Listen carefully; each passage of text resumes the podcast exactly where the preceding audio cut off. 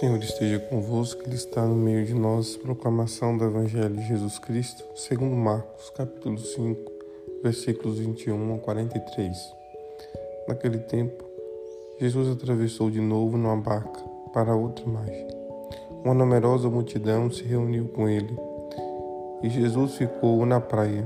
Aproximou-se então um dos chefes da sinagoga, chamado Jairo.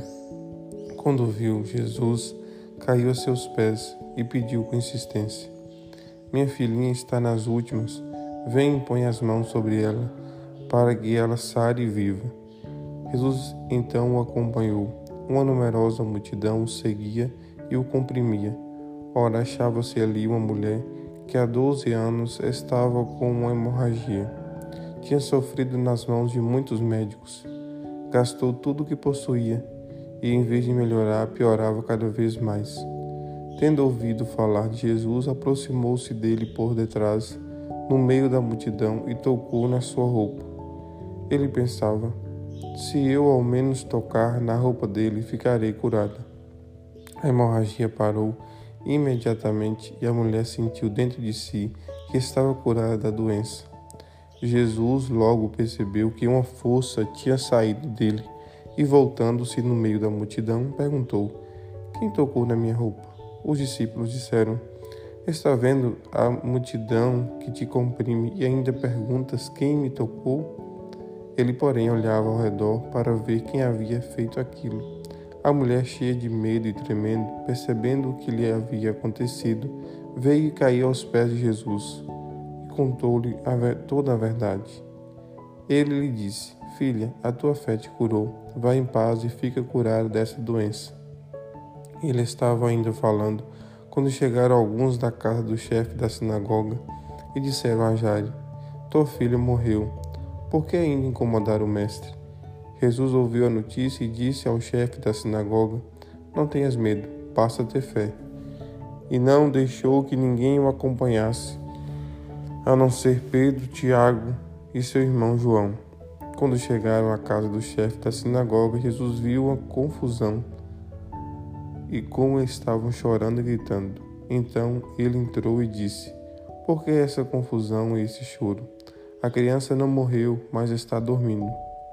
Começaram então a caçoar dele, mas ele mandou que todos saíssem, menos o pai e a mãe da menina, e os três discípulos que o acompanhavam.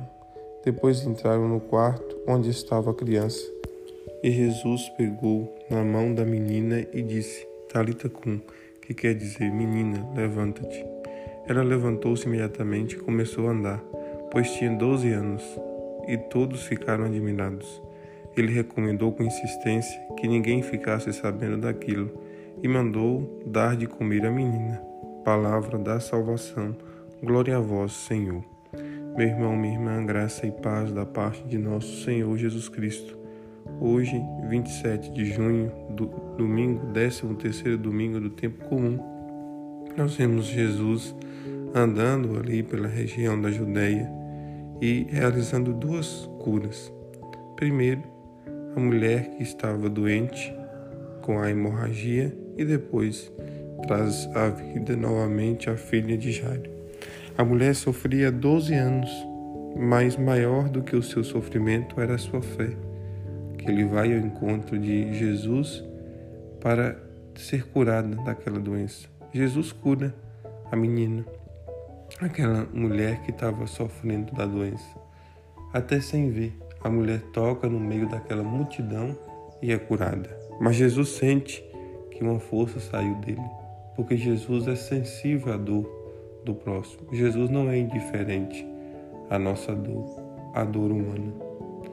A mulher então se joga aos pés de Jesus e ele fala: Filha, tua fé te curou.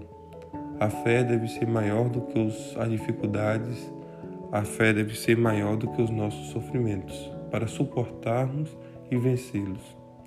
Depois Jesus vai à, à casa de Jairo e dizem que a filha dele já morreu, mas não está morta, está dormindo, porque a fé de Jairo é maior do que o limite da morte. Então, Jesus chama a menina para levantar. Talita cum, levanta. Menina, levanta. Jesus também chama cada um de nós para levantar da estagnação, da paralisia que o pecado faz na nossa vida.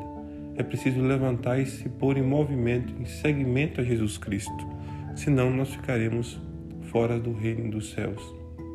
Peçamos ao Senhor a fé da mulher que sofria com a hemorragia, para vencermos os nossos, as nossas dificuldades e desafios. E também a esperança que estava no coração de Jairo para superar as dificuldades. Que o Senhor nos abençoe e ilumine. Ele que é Pai, Filho e Espírito Santo. Amém.